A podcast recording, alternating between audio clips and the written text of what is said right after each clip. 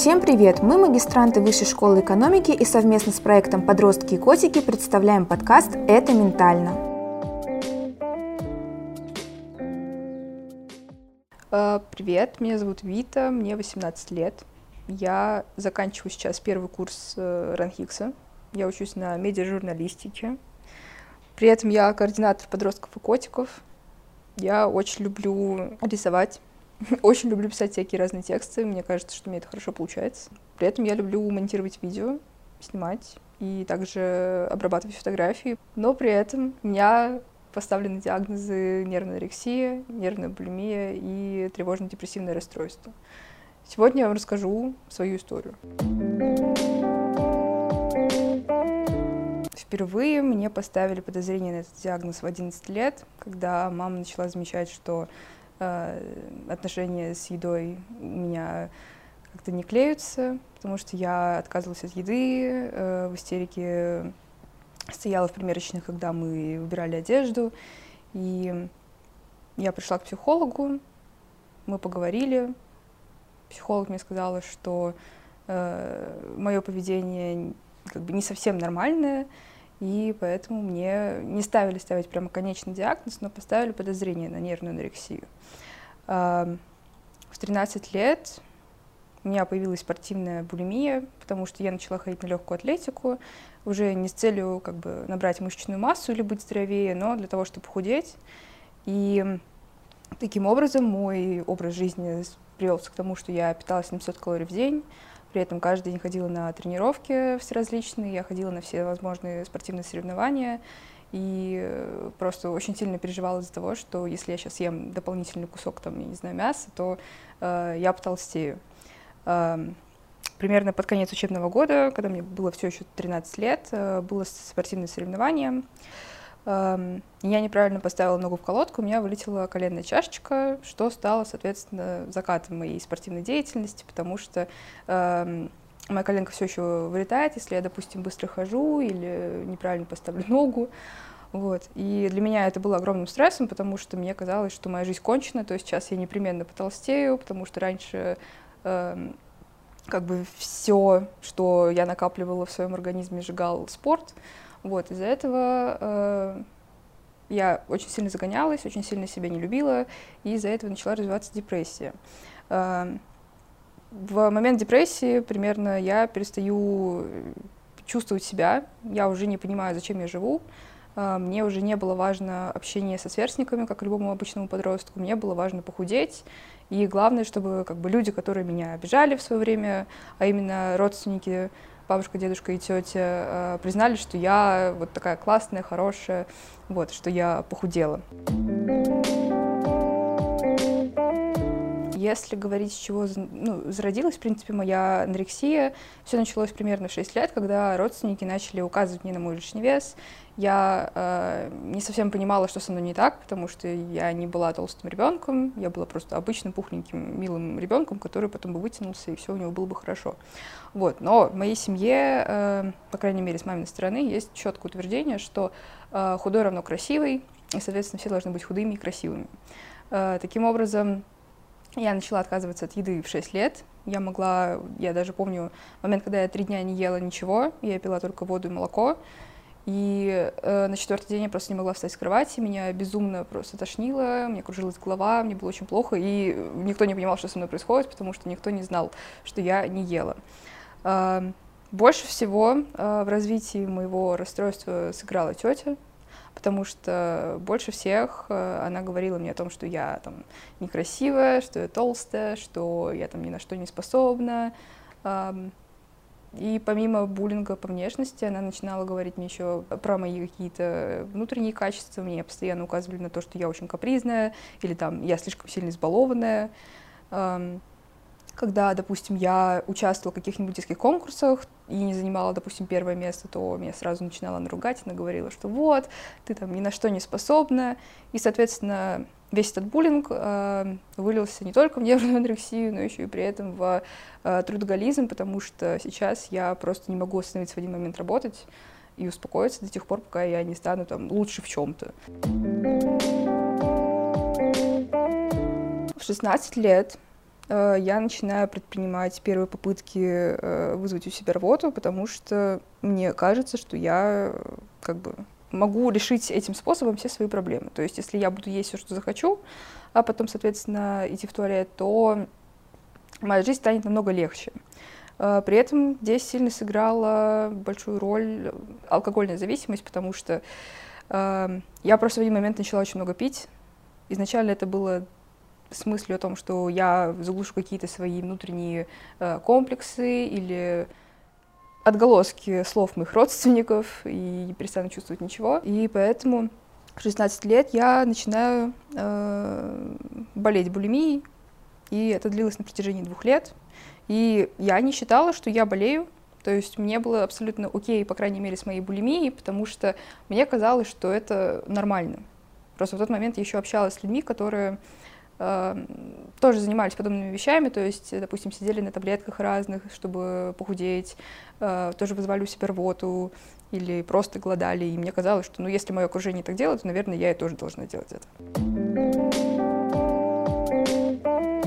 А, ну, когда мне поставили нервную анорексию и булимию, родители сначала были в шоке, потому что мама понимает, что это еще один член семьи с такой же проблемой, потому что у моих родственников, у тети и у бабушки примерно есть похожие проблемы, и они не идут к психологу специально, чтобы подтверждать это, потому что они уже и так понимают, что это у них есть. А, папа не понимал и до сих пор не понимает на самом деле, что происходит, потому что как бы в кавказских семьях такого нет, типа каждый здоров, каждый счастлив, и все у него хорошо. Вот, и поэтому мы с ним очень часто на этом фоне ругались и ругаемся моментами, потому что, ну, мне кажется, что папа просто меня обесценивает, там, не любит и просто хочет меня обидеть, но потом через какое-то время я просто начинаю внушать себе мысль, что как бы все окей, все нормально, это просто папа, который не умеет правильно высказывать э, свою заботу, он не умеет правильно как бы спросить у меня, что происходит, почему ты там не ешь, или почему ты идешь в туалет сразу же после приема еды. Вот. Сестра больше всех оказалась поддерживающей, потому что когда я сказала, что у меня э, булимия и анорексия, она как бы не удивилась, она не стала себя вести так, будто это что-то сверхъестественное, аномальное и неприемлемое. Она просто приняла, она сказала, окей, хорошо.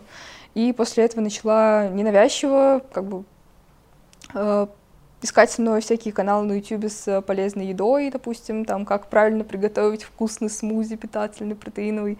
Вот, а она искала там всякие в интернете рецептики, потом искала мне всякие видосы в YouTube и в Инстаграме, как можно работать с расстройством пищевого поведения и просто мне говорила, слушай, если тебе это интересно, давай с тобой посмотрим вместе, там, или давай приготовим это вместе. Кстати, хотелось отметить очень важный факт. Меня никогда никто из э, верстников, ровесников, друзей, одноклассников никогда не булил за внешность или за вес. То есть все со мной хотели дружить и общаться просто потому, что я такая вот веселая, смешная девчонка, и потому что я там, не знаю, классно разбираюсь в каких-то темах, э, и я могу там помочь с контрольной или там помочь разобраться в какой-то теме, неважно, там, география, биология, химия и прочее.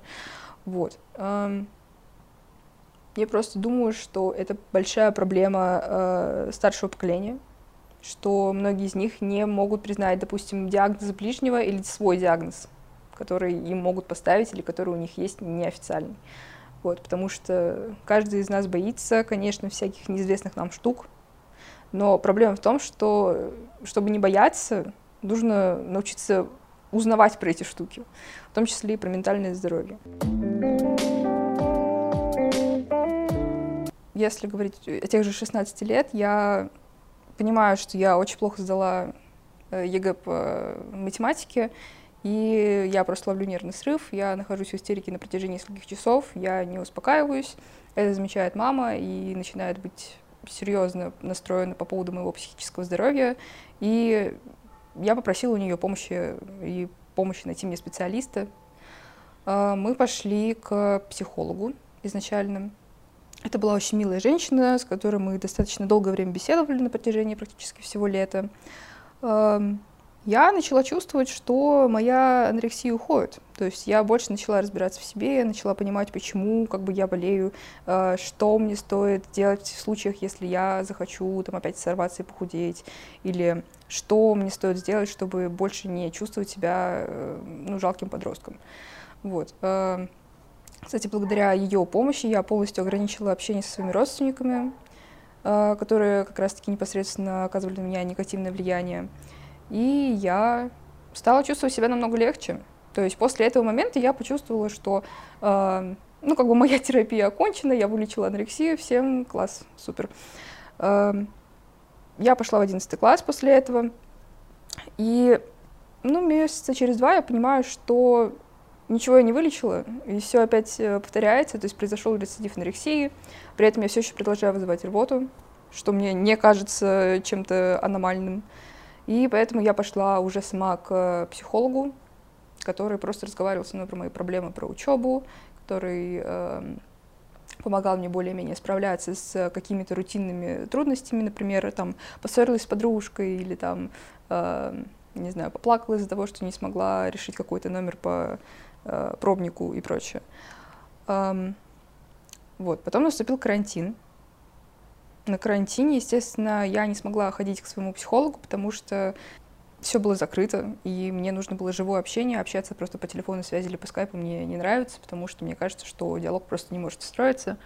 Вот, и поэтому я прекратила свою терапию, при этом я начала компульсивно переедать, а, я не могла уже вызывать рвоту, потому что родственники все время находились дома, и мне казалось, что если сейчас я как раз-таки пойду в туалет, то я опять испорчу там, допустим, 7 вечер, и мы будем ругаться все вместе, и я уже просто начинаю понимать, что это ненормально, потому что я понимаю, что мои волосы и ногти очень сильно испортились, то есть волосы начали сильно выпадать, ногти ломаться, и кожа начала приобретать очень бледный оттенок, и, в принципе, я чувствовала себя достаточно плохо и поэтому я э, прекратила булимичить. То есть я просто села, поговорила с собой и перестала.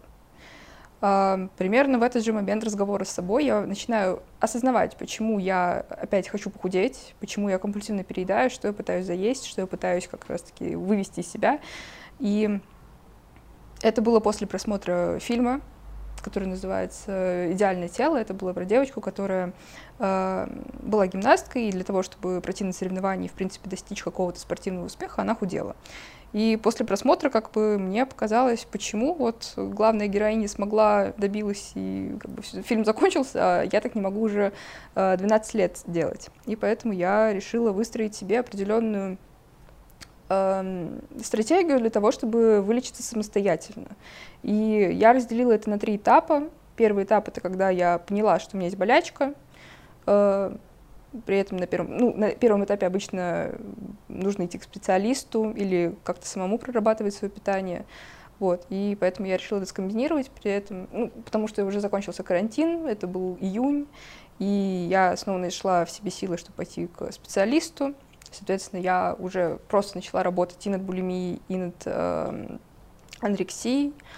Да, вот, я пошла к специалисту, и мы начали прорабатывать определенное мое питание. Я не шла к диетологу изначально, потому что понимала, что если сейчас я опять увижу определенное расписание там, по часам, что я должна есть, в каких порциях и прочее, то мне опять станет плохо, я опять стану загоняться, и мне будет некомфортно. Поэтому я просто для себя решила, что я буду питаться интуитивно, я не буду переедать, я буду не, до... не, не, не буду не доедать. И мне это помогло. То есть я больше начала понимать, чего мой организм от меня хочет и что я хочу саму, от самой себя ментально.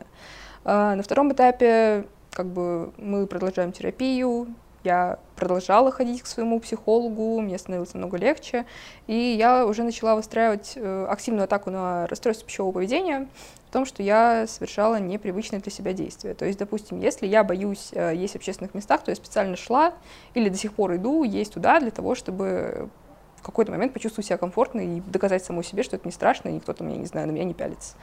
И третий этап — это заключительный, когда э, мы уже вроде бы проработали все свои болячки, и при этом все равно остаются отголоски какого-то а, комплекса, допустим, я все еще могу смотреть на улице, там, допустим, на девушек или там в соцсетях особенно, и думать, вот, блин, они такие красивые, а я быть такой не могу, потому что я хорошо питаюсь и больше не загоняюсь. И в эти моменты я себя останавливаю и начинаю менять свои негативные мысли в какое-то правильное русло. То есть я э, начинаю думать о чем-то другом. Допустим, э, Вместо того, чтобы подумать о том, что я хочу, допустим, э, похудеть, я начинаю сразу менять это на мысль, что блин, скоро вот я закончу универ, как бы год первый свой, первый курс закончу, и мне нужно, а, наверное, что-нибудь-то купить себе в качестве себе самой подарка. И я начинаю развивать эту мысль до тех пор, пока мне не станет легче, я не перестану думать о чем-либо, кроме той мысли о том, что я хочу себе купить. Или, допустим, я начинаю сравнивать себя и человека, который находится в помещении, который меня триггерит, но при этом я начинаю это сравнивать не в негативном, но в положительном ключе, ключе потому что Uh, я не хочу никого обижать, ни себя, ни этого человека, особенно у себя в голове. Поэтому я начинаю думать, ага, у нее красивые волосы, но при этом у меня там хороший, я не знаю, стиль в одежде, да, или, допустим, там, у нее красивая талия, но зато я классно рисую. И это сильно помогает мне выстроить до сих пор э, внутренний диалог с человеком, который сидит со мной, допустим, в помещении, или которого увидела на улице, э, для того, чтобы не выстраивать в своей голове какой-то негативный образ этого человека, но при этом, чтобы все были довольны, в том числе и я. Ну, в 11 лет я на самом деле уже не помню, как мы ходили с мамой к психологу. Я помню, что это было в МГУ, это был какой-то их, э, вероятно, психологический факультет, в котором были специалисты, которые как бы работали и могли принимать совершенно разных людей. Вот. Но я, на самом деле, очень сильно боялась туда идти, потому что я шла туда в первый раз. До этого мне, в принципе, никто не говорил, что такое психолог как бы мне говорили об этом только в школе там, или в детском садике, когда говорили, что психологи обращаются, э, общаются только с проблемными детьми, и это означает, что там у этих детей с головой что-то не то. И мне показалось, что все, я очень неправильная, какой-то я там дефектный ребенок. Вот, и поначалу я просто там первые там минут 20 я просто плакала, потому что мне было страшно, я не понимала, что мне делать.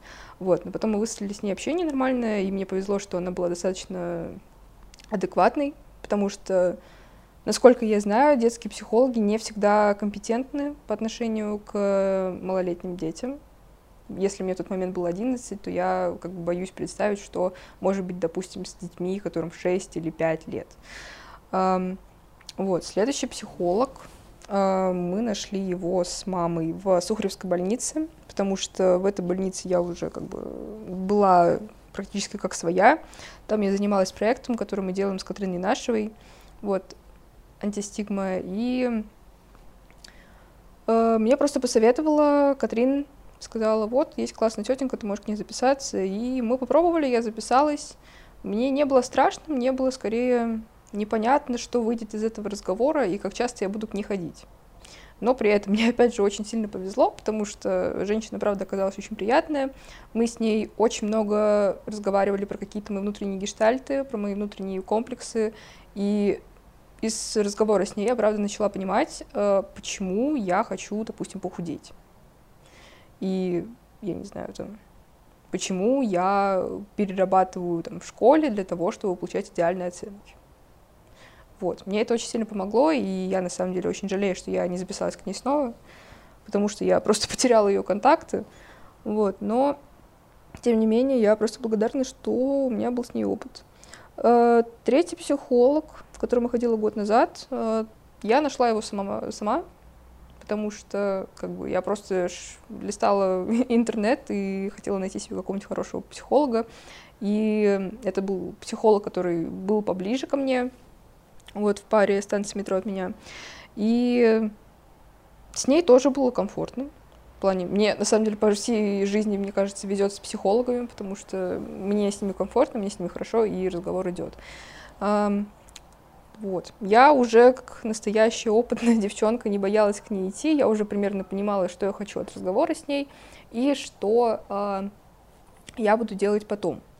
Сейчас я хожу к еще одному специалисту, который тоже мне посоветовала Катрин. Он работает у нас э, в штате подростков и котиков. То есть это психологи бесплатные, которых мы можем предоставить э, для детей и подростков, э, которым нужна помощь, но у них при этом нет, допустим, средств. Или родители не разрешают.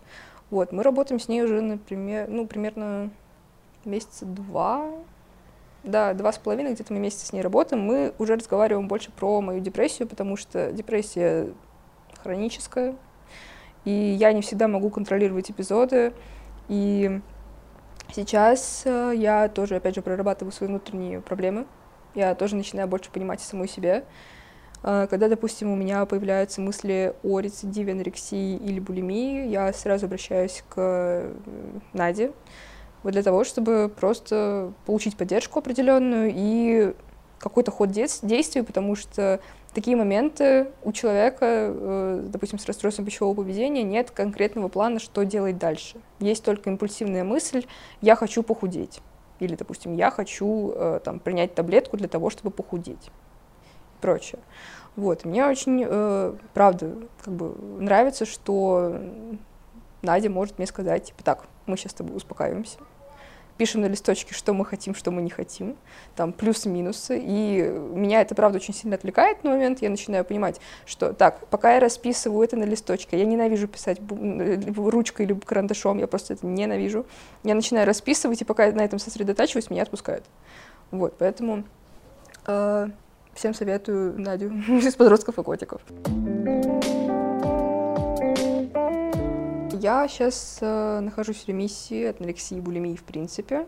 Я не хочу похудеть. Мне кажется, что у меня и так все хорошо. Э, я принимаю сейчас два вида антидепрессантов, которые я пью, потому что моя депрессия по все, по все таки еще никуда не уходит, потому что в жизни достаточно очень много стресса, с которым я не справляюсь. Поэтому мы просто приняли решение с специалистом, что мне нужно попить определенный курс препаратов на протяжении нескольких месяцев, допустим, там 2-3.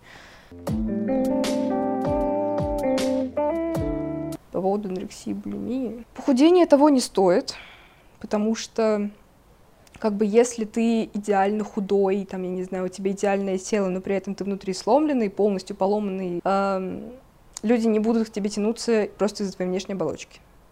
Потому что у меня такое было. Я в тот момент похудела на 16 килограмм, я весила 50 с чем-то, и мне казалось, что вот, я такая классная, красивая, такая суперская, вообще здорово, но эм, людям было со мной очень сложно общаться, просто потому что я все еще была такая же истеричная, очень э, понурая и грустная постоянно, и просто выстраиваться общение было невозможно, потому что любое, просто любая вещь в разговоре могла меня триггернуть, из-за чего я могла там расплакаться или наругаться, расплак... раскричаться и уйти.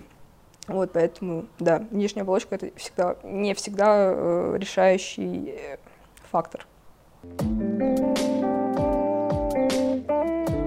Я бы очень хотела вернуться в прошлое и встретить маленькую себя, э, когда меня обижали родственники, потому что мне казалось тогда, что я совершенно одна, и что это будет длиться бесконечно. То есть мне казалось, что я всю оставшуюся жизнь буду зависеть от чужого мнения и должна буду все время худеть. Но я выдала себе очень сильный, э, на самом деле, совет, которому я пытаюсь следовать до сих пор. Эм, родственники не вечны. В плане эм, общение, точнее, с ними не, не вечно, потому что если тебе некомфортно общаться, даже если это не родственники, если тебе просто некомфортно общаться с людьми, которые влияют на тебя негативно, ты можешь спокойно сказать «нет». Ты можешь сказать «нет» и уйти. И я понимаю, что есть многие люди, у которых это общение, допустим, с родителями или, там, не знаю, с близкими друзьями, и не всегда можно сказать абьюзеру «нет», и уйти от него это нелегко вообще. Вот, но если просто собрать силы в кулак и сказать это, то правда становится легче. А, с Катриной познакомилась в 2019 году. Летом а, меня пригласил Май, потому что это было собрание как бы э, психоактивно подростковой ячейки, э, которая занималась как раз-таки просвещением э, ментальных расстройств и снятием стигмы с них вот, среди детей подросткового возраста. Я сначала подумала, что Катрина очень строгая женщина. Я ее изнач... изначально немножечко побаивалась, но потом буквально на середине встречи я поняла, что она очень открытая и просто э, держит субординацию с нами, подростками, что вообще очень редко на самом деле. И она просто нас уважает. Мы так общаемся до сих пор, на самом деле. В плане не на уровне субординации, но в плане хорошо. И подростки-котики мы вместе придумали, на самом деле, потому что э, смерть нашей подруги в прошлом году очень сильно повлияла на нас. Она умерла от передозировки наркотиков. И когда мы были на как раз-таки ее похоронах, у нас просто был огромный шок, потому что Э, мы понимали, что у нее есть проблемы с потреблением, но мы не знали просто, как ей помочь. Ну и мы сомневались, что она, в принципе, эту помощь воспримет. Эм, примерно в июле или где-то в конце июля мы понимаем, что все, нужно создавать какой-нибудь проект, который будет реально помогать детям, допустим, из Китая города или э, из других мест, которые могли бы обратиться за помощью, и каждый бы им помог. Э, так и получилось. Мы просто собирались сначала на Китай-городе. Мы просто образовывали такой маленький круг на полянке в парке Горка. И э, к нам мог подойти любой желающий, на самом деле. Правда, несколько стычек было с неадекватными людьми, которые могли просто пошутить над нами или там, не знаю, как-то пытаться сорвать встречу, но ничего дальше не заходило, и это очень здорово.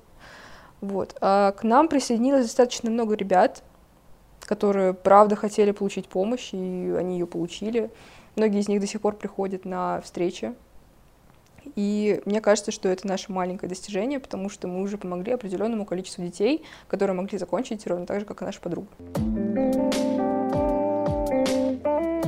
В подростках и котиках сейчас есть да, э, бесплатная психологическая помощь. Допустим, если ты участник или ты еще не участник, но у тебя прям срочное дело, когда тебе нужно поговорить с э, специалистом, то ты можешь спокойно заполнить форму, описать свои проблемы, жалобы, какие-нибудь там уже поставленные диагнозы.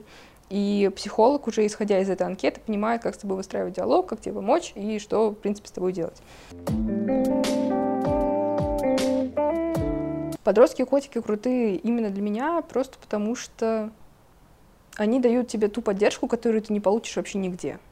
То есть это сейчас без привлечения на самом деле, но когда ты приходишь на группу, и все тебе кричат, о, привет, здорово, как рада тебя видеть, еще что-то, ты понимаешь, что это не какие-то базовые вещи, которые нужно говорить человеку, а когда это говорят тебе искренне, ты начинаешь чувствовать себя нужным. То есть ты понимаешь, что твои проблемы, даже если, если это самые маленькие проблемы из серии, там, я не знаю, я сломал ноготь, вот, эм, эти проблемы услышат, эти проблемы как бы помогут тебе решить, каждый посочувствует себе или предложит помощь, и на данный момент они мне очень сильно помогают тем, что я могу спокойно прийти в ужасном состоянии, я буду ужасно грустная там, или ужасно злая, и мы просто можем все вместе над этим посмеяться. Потому что мы подростки, мы можем найти вообще любую причину для того, чтобы из чего-то сделать э, смех. Э, важно было сказать, что подростки и котики помогают не только с проблемой наркопотребления или, в принципе, зависимости, они еще при этом помогают с э, ментальными проблемами. То есть если, если кто-то это слушает и кажется, ну, кто-то нашел э, такую же проблему у себя, то я очень советую приходить на встречи подростков и котиков. У нас есть группа ВКонтакте, у нас есть Инстаграм, э, где вы можете спокойно писать в личные сообщения, и каждый ответит вам. Да, возможно, даже буду я, потому что я отвечаю на сообщения. Приходите, мы поддержим, покормим. У нас есть много еды и конфеток. Thank you.